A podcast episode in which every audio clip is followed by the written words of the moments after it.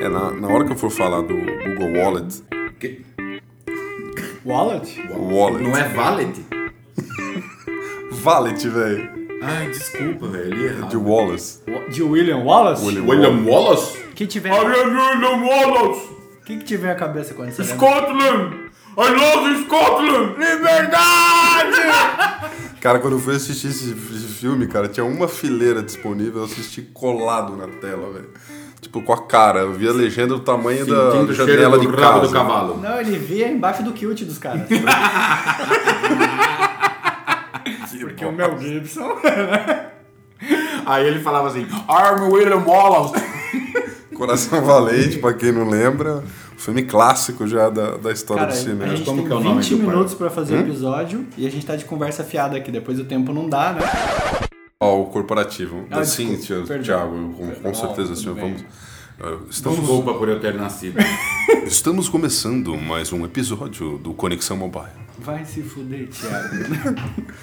Vamos falar um pouquinho dos players. A gente falou bastante no último episódio sobre o conceito, como que essa parada do dinheiro veio evoluindo. A gente falou bastante de cartão de crédito e a gente agora vai começar a entrar um pouco mais é, nessa nova fase do dinheiro onde a mobilidade de fato se apresenta. No primeiro episódio a gente não falou muito dela porque a gente de fato está reservando para esse que você nesse momento está escutando.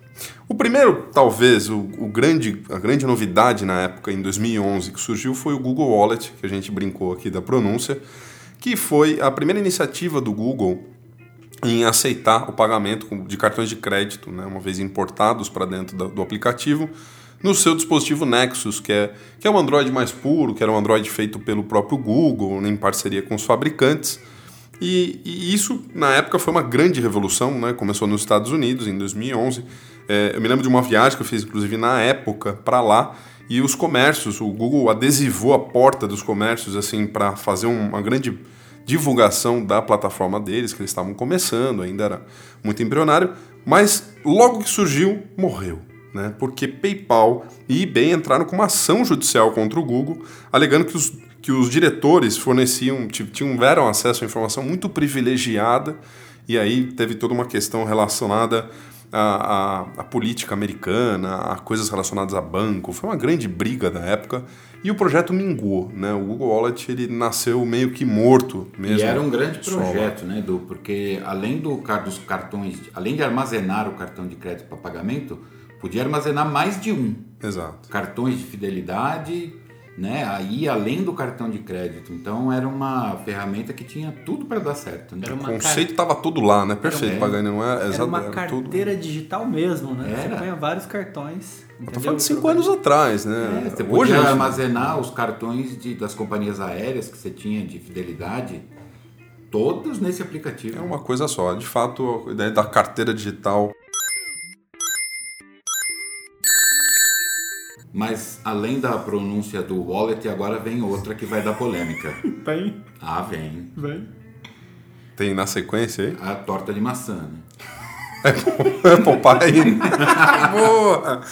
A gente vai falar muito bem, Pagani. Eu não estava preparado. Eu, tô, tava, eu confesso a você. Mas você sabe que o gênio é esse, ele antevê o lance É. antes de acontecer. né? A bola nem tinha sido São cruzada. pequenos trocadilhos que eu guardo na manga. E o Apple Pay, né? E a gente vai falar também do Samsung Pay, da, da, da outra empresa aí que, que copia bastante a Apple, né? É, que vem com a proposta, aí sim, depois desse período todo, né? O Apple Pay, lembrando, surgiu em 2014, três anos depois. Né? Na época a Apple apresentou, é, e foi uma, uma, uma grande novidade na, na apresentação, esse mesmo conceito que o Google Wallet tinha de importar vários cartões, mas com uma série de restrições, como é a cara da Apple, né? Então, poucos bancos, somente nos Estados Unidos, ambiente bem controlado, né? mas que essencialmente tem a proposta de pagamento com celular. Acho que nós três aqui, acho que vocês estão do outro lado, não, existe dúvida de que o celular, né, que o, que o mobile, o smartphone é a grande ferramenta de hoje né, para esse tipo de mecânica.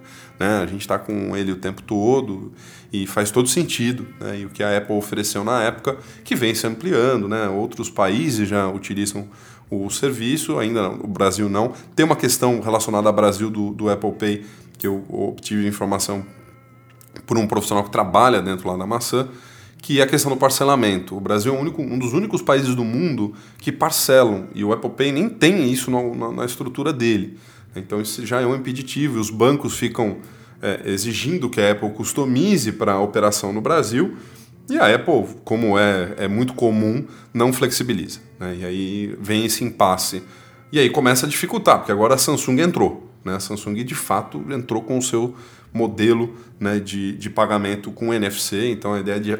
Para quem não sabe, quem ainda tá aí do lado e não viu isso acontecendo, basicamente você se, se aproxima o teu smartphone da máquina de pagamento. Eu estou falando dessa máquina que você conhece aí, que você acabou de pagar o seu almoço há pouco. Né? Essa máquina, mais de 80% das máquinas no Brasil é, tem a tecnologia NFC já embarcadas. Né? O Brasil, se não, é um dos países que melhor infraestrutura tem para receber o serviço, é incrível. Né? Com todos os problemas que a gente tem, a parte bancária é muito forte, a parte. A gente vai falar bastante de segurança também. Né? E, e a questão do, do pagamento ali através da autenticação, seja da digital ou de uma senha e a possibilidade da escolha do cartão, como o Pagani já falou, né, de poder selecionar mais de um cartão. E aí no Brasil a gente, como a Samsung entrou, provavelmente a gente vai ver a Apple em pouco tempo aí também participando desse mercado. É, uma, uma tecnologia que está começando, que ainda não chegou aqui no Brasil. Eu entendo que eles, no momento, estão endurecidos, porque é uma questão de segurança, uma questão de valorização da própria ferramenta, né? Porque eles lançam nos Estados Unidos, o nível de aceitação foi muito bom, então eles ainda não estão abertos. Mas a entrada da Samsung agora gera uma concorrência, automaticamente vai afetar as duas empresas. Né? Não só a Apple como a Samsung também vão ter que se preocupar agora com inovações numa ferramenta que ainda é nova, Olha a velocidade com que as coisas estão acontecendo no mundo, né? Se a gente não parar para olhar, a gente perde esse trem. E com certeza as adaptações vão acontecer. Pode demorar um pouquinho. E olha, talvez eu leve um tiro de dardo tranquilizante quando eu sair do prédio aqui, mas vocês já imaginaram o tamanho do lobby das instituições financeiras para emperrar esse projeto? Total, total. Já imaginaram? Isso é um grande impacto. A né? grana que se recebe com anuidade de cartão, aquela anuidade que você nem vê quando vem na fatura. Então, existe uma questão política muito forte por trás disso ainda. Porque se a gente pensar que uma forma de pagamento desse, dessa já começava a ser viabilizada fora do Brasil em 2011, quando a gente deu o exemplo aqui do Google Wallet, Wallet.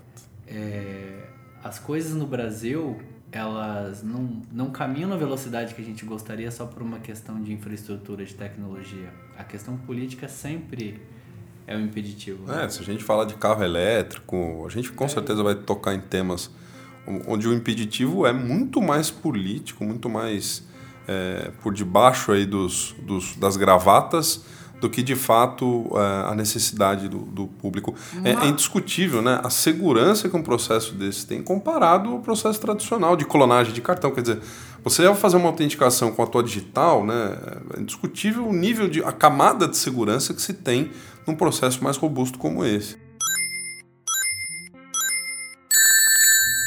Mas temos alguns tapas na cara da sociedade, né, Du? Então, se a questão é continuar no modelo tradicional de emissão de cartão de, de PVC, de plástico, temos o caso do Nubank aí, né? É, o roxinho que eu, eu utilizo ele desde o começo. Acho que eu fui o primeiro a ter o, o Nubank aqui entre vocês e para quem não tem é uma experiência é, é, é é bacana, né? Porque nós estamos falando de um modelo tradicional, né? Nós estamos falando de um cartão de crédito. Tanto que as pessoas falam, ah, cartão Nubank e tal. Você tem ele fisicamente? Sim, tem fisicamente. É um cartão normal, né? Você, o próprio comércio não, consegue ver, ver qualquer diferença no processo porque é um Mastercard, né? Então, bandeira, aquela coisa toda. Mas a, a mecânica em que o Nubank, e aí ele se apropria daquela coisa do convite, né? Então, isso desde sempre, né? Eu consigo te antecipar a receber, Pagani, o cartão porque eu te convidei. Uma coisa meio Né? orkutiana, né? Exatamente. E isso funciona como nunca. Hotmail foi assim tudo. É uma mecânica que é essencial para um, pra um processo como esse, mas que não se sustenta somente por isso. Né? Mas o ponto que você falou, Resk, questão de anuidade, não existe. E o principal, atendimento. Qual é a grande frustração de quem tem um cartão de crédito, sempre teve, é ser atendido lá, lá pela operadora num, numa eventual divergência de valor, de lançamento, clonagem, você descobre na fatura. Então, todo, veja, veja o quanto os bancos foram negligentes ao longo de tantos e tantos anos.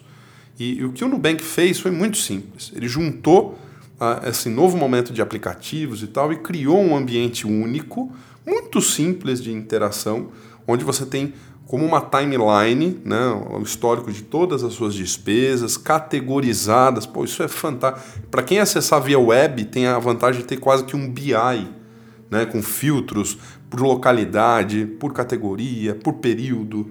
Então, essa gestão do, dos gastos dentro de um ambiente como esse e a flexibilidade de solicitar um limite adicional ou de confrontar um valor, isso é único, né? E eles inovaram. E é um cartão que o básico já é internacional. Pode parecer simples, pode parecer um, só um detalhe, mas a quantidade de compras que você faz hoje em sites internacionais, que você compra coisa da China, ter um cartão internacional ajuda muitas pessoas nessa, nessa questão. E o Nubank, o menor limite que existe já é um cartão internacional. Mas eu também tenho um BI do meu cartão de crédito atual. Qual que é o teu cartão? São 1.246 faturas que eu guardo dentro de uma pasta, Por organizadas, mês, uma atrás da outra, e eu olho lá também. Você É consulta toda semana. Consulto toda semana. Aliás, o, Eu somo os valores, eu tô até envergonhado aqui. A- Eu não tenho Nubank. Você não tem Nubank? eu Não vou te, eu vou te mandar um convite assim que acabar o nosso episódio. Com certeza. Que bom. Aliás, quem quiser convite de Nubank, eu tenho dois convites. Então Opa. manda um comentário aí, eu mando o segundo. É bacana porque eles antecipam muito mesmo. Se você entrar no site agora e se cadastrar, você vai entrar numa grande fila. Né? E via convite eles antecipam. Tem uma amiga, a Rúbia, que é ouvinte nossa, que recebeu acho que em duas semanas. aliás, Rubia, Né? um abraço para você. Você sempre participa, dá sugestão, comenta no blog. É verdade, é um- é uma das ouvintes é, mais participativas em todos os nossos episódios. E o Nubank tem essa característica, né, acho que a gente falou bastante aí, de, de atendimento diferenciado. E, e a, a grande expectativa do mercado é que eles ajudem, ajudem a Apple a entrar no Brasil. Tem a discussão sobre eles serem o primeiro cartão a já entrar em função desse modelo, mas a gente vai esperar e vamos ver essa evolução. E eu volto no- na questão da segurança né, também. Porque até pouco tempo atrás, a gente tinha medo de comprar as coisas pela internet. Sim. né? Até pouco tempo atrás a gente tinha medo de colocar o número do cartão de crédito. E hoje a gente já tem tranquilidade de deixar armazenada, Verdade. né?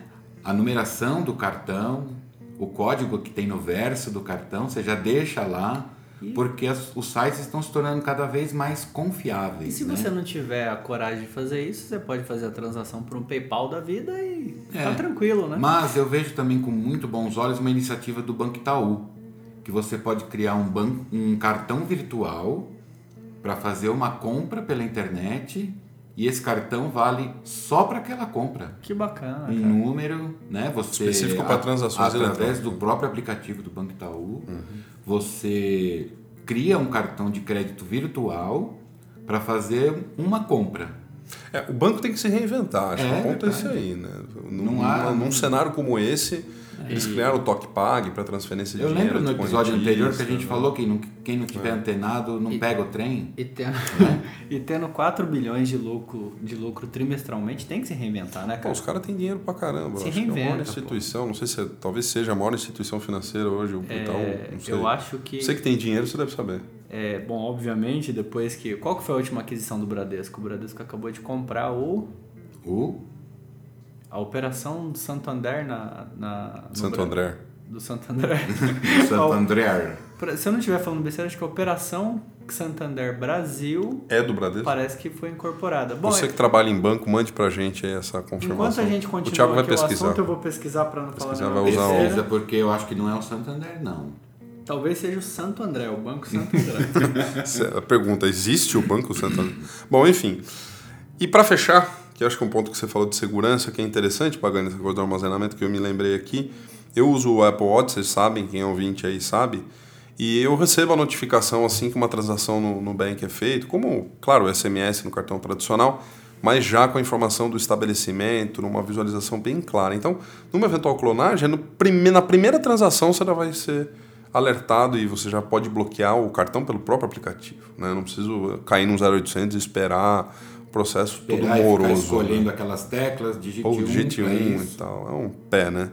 E aí você sabe que está bloqueado pelo aplicativo. Então, quem não tem o roxinho aí, o Nubank é uma grande inovação. Ó, gente, só para informação, informação, correta, ao vivo. Tá na Infomoney, aqui é uma matéria de, de agosto do ano passado. Então, o que o Bradesco comprou foi a operação brasileira do HSBC. HSBC. HSBC, exato. É que falou-se muito na época da compra do. Hum. Na época que a Espanha estava em crise, Santander precisava se desfazer de ativos aqui na América Latina para capitalizar a operação europeia. Cara, como eu falei bonito agora, hein? Falou. É Puta quase que- um lord, né? Exatamente. Financeiro. É um Então só me falta dinheiro, só me falta dinheiro. Entendi. Mas é, são as operações brasileiras do HSBC. E essa briga entre de tamanho de operação, se for pela questão de lucratividade trimestral, o Bradesco e o Itaú sempre estão muito próximos, né? Estão sempre brigando lá na ponta. né? Exatamente. O valor das ações também deles são bem parecidas.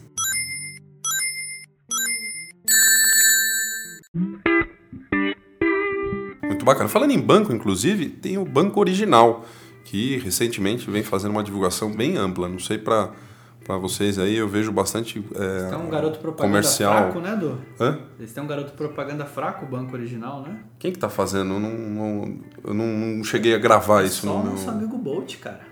Ah, o Usain Bolt que tá fazendo?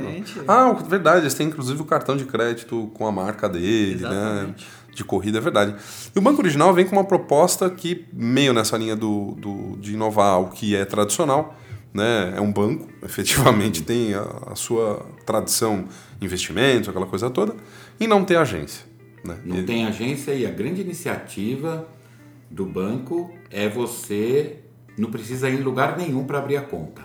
Tudo via web, Totalmente. aplicação e tudo. Via né? aplicativo, você abre a conta, todo o processo é feito. Aquele lindo kit Parece que depo- Sem depósito, é, tem um de- kit, né? Com, que vem com o pendrive lá. Exatamente. Maneiríssimo. Igualzinho que a gente recebeu quando abriu conta nos outros bancos, né? Muito legal. Quando eu abri conta no Bradesco, eu te amo, Um tá? Mas chaveiro. é só, só um exemplo. Quando eu abri, eu recebi uma caderneta cinza com uma abelhinha. Foi minha Impressionante. primeira poupança, né?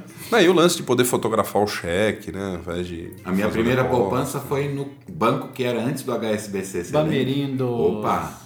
Um clássico, hein? O tempo passa, o tempo voa. É, Você acabou de falar que tá velho. Abriu conta, ganhou uma caderneta. Verdade. Caderneta. Não né? importa o espírito jovem de William Wallace. William Liberdade! I'm William bem. E assim, a- eles receberam um aporte gigantesco agora de 600 milhões de reais. E com certeza a gente vai ver o banco original roubando um- uma fatia aí desses outros bancos por oferecer algo bastante. E eu gosto, eu confesso, eu acho que é o tipo de iniciativa muito válida para que o mercado de modo geral se movimente, a gente tenha novidades, a e é- gente que e- trabalha em outros bancos. E é né? peixe pequeno, né? Do peixe pequeno que, que capitaneou o processo. É é um tal de Henrique Meirelles, Tá né? começando. Então, tá começando o negócio. É. Não entende muito de mercado, sabe. né? Não. Ele Tem pouca tá- influência é, não conhece muita gente que pode apoiar o projeto. Então a gente está O divulgando network dele é bastante limitado. força, é, né? Estamos reforçando. Boa, a gente está ajudando. Banco Original, né? Estamos fazendo um comercial para eles porque eles precisam. Eu vou têm- esperar o Guido Mantega lançar o banco dele. Você vai esperar o do Guido. Eu vou esperar o do Guido. Que bonito. Inclusive, vai ser o banco, vai ser o Power Guido. Que momento decepcionante. No passado, se nós fôssemos fazer um churrasco, Uhum. nós três, nós três, Nós três. combinaríamos assim: cada um compra uma parte e a gente pega os tickets Uhum. das máquinas Legal. e leva pro lugar onde vai ser o churrasco. E lá a gente faz a conta para ver quanto que um gastou, quanto que o outro tem Fazer que pagar. Vocês lembram rateio. disso? Cara, eu não, eu não lembro de fazer rateio assim. É, você era sempre o que não trazia as era coisas, só né? assim. Ou então, Chegava atrasado. Atrasado. Já chegava bêbado, talvez. É verdade. Eu lembro disso. Você lembra disso? Lembro disso. Você lembra, Eduardo, dessa A época? dificuldade. E ainda, né? Com certeza. Com certeza. E hoje, como é que faz? Muito legal, a gente achou uma solução bem apropriada para isso, hein? tchim, tchim. O Slipped Wise, Slipped, né? Wise, W-I-S-E, é uma ferramenta web muito bacana para a divisão desses custos. Eu achei muito legal e o site mostra uns exemplos para quem mora junto. Né? O exemplo que o Pagani trouxe foi de um churrasco, mas se você tem que ratear despesas de TV, de tudo quanto é coisa aí dentro de uma residência, a possibilidade dali você lançar essas despesas e o sistema te ajuda a, a orientar, oh, paga 20 por, por RESC, e ele já dá baixa. Então, um grande gerenciador de despesas, eu sugiro aí quem mora em, com, com mais pessoas dentro da casa, dá uma olhadinha, porque vai ajudar muito nesse, nessa gestão financeira e o histórico disso. É muito legal. E todo mundo tem é acesso a todas as informações. É, fica bem claro, né? Tem até um chatzinho ali dentro, ele resume muito bem essa, essa, essa questão. E é, e é free, né? Gratuito, um serviço bem bacana que acho que a gente vai crescer bastante. E por fim, nós estamos chegando no final. Eu queria falar rapidamente das pulseiras. A gente está às vésperas das Olimpíadas, Legal. né? Nesse momento da gravação, talvez você está ouvindo aí já durante as Olimpíadas ou próximo do seu fim. E a pulseira da Visa vem com uma proposta que a gente vê também acontecendo no Santander na Espanha, que é o pagamento através desse, dessa bandzinha, né, com NFC, que utiliza essa mesma essência do pagamento com proximidade das máquinas mas que traz um, uma característica muito legal, que é o pré-pago. Né? Você vê no, já em alguns países na Europa, principalmente na Espanha, os adolescentes, os jovens, muito jovens, andando com essa pulseira com carga ali de euros e fazendo suas transações durante o dia, seja na escola, seja é, num, num restaurante, é, enfim, qualquer ambiente que seja, é, sem ter que ficar andando com dinheiro e Exato, tudo mais. É uma a revolução. Pulseira, a pulseira vem com um chip Isso. embutido, né? Que tem é, a prova d'água, não tem problema de, de se deteriorar com o uso. E a pessoa aproxima a pulseira da máquina que capta esse, essa informação e para alguns valores, até muito interessante, valores baixos, não é preciso nem a senha. Né? Faz, já Basta faz a, pessoa, a pessoa aproximar Legal. a pulseira e fazer o pagamento. E aí, mas também não pode ser muito baixo, né? Acima de 50 reais ele já exige uma autenticação, isso, né? Uma autenticação de segurança. senha para ter segurança também, né? Mas a gente com certeza vai ver em breve no Brasil, para o grande público, não só agora a Olimpíada, isso com certeza vai, vai também ser um, uma grande novidade e isso é mobilidade. Não vamos falar muito sobre ele, até porque estamos para gravar agora a entrevista com o Anderson. Nós vamos falar um pouco sobre o PicPay, pessoal. É uma, um aplicativo brasileiro, uma solução aqui, e, e, que é uma grande carteira digital, né? Que tem uma proposta bem diferenciada e que a gente vai entender um pouco melhor. E a gente não vai fazer igual o João Kleber. Não sai daí, né? Você é. pode sair porque é o próximo episódio. Então Exatamente. fica tranquilo que você não vai precisar. Terá, né? Terá. Terá no momento adequado. Legal, pessoal. Esse foi mais um episódio. Deu para perceber esse grande, essa grande ebulição que a gente está vivendo nessa indústria do dinheiro. Claro que a gente tem o PayPal, a gente tem outras, o Bitcoin, que a gente falou um pouquinho nos conceitos. São grandes players desse grande mercado é, que envolve dinheiro e que está fazendo com que bancos, as instituições que estavam tão seguras ali, né, no quentinho, vamos dizer assim, terem que se reinventar. E acho que a gente está começando a. Eu tô, tô curtindo muito essa fase é, é, bastante, apesar de eu não ter muito dinheiro, eu tenho só o, o suficiente para pagar o churrasco no final de semana. O importante é mas é divertido. Que tem. Você parece que parece, tem. Eu tenho cara de rico? Tem. Obrigado, meu pagando. E, parece daquele dos novos ricos, né, Isso. cara? É, é, mais é mais pontuação, novos ricos. Como Nesse diria o Zeca Pagodinho, eu já sou um novo hit. Nesse, é. Nesse momento, ostentação. Muito obrigado, pessoal. Um forte abraço a todos e até a próxima. Valeu! E esse é o segundo episódio que a gente falou dos três e a gente queria saber a sua opinião. Boa. O que, que você está achando né, desse novo formato, do Conexão Mobile? Dá uma, um comenta no blog, aí pra comenta gente. No blog. Comenta lá no, blog, no blog, perdão. Pagani está em experiência ainda. A experiência são três episódios, dá para dispensar ainda na experiência sem ter custo trabalhista. Então, por favor, diga a sua sugestão. É. Olha um boi ali! Fala bem de mim! Abraço, pessoal. Até a próxima. Tchau.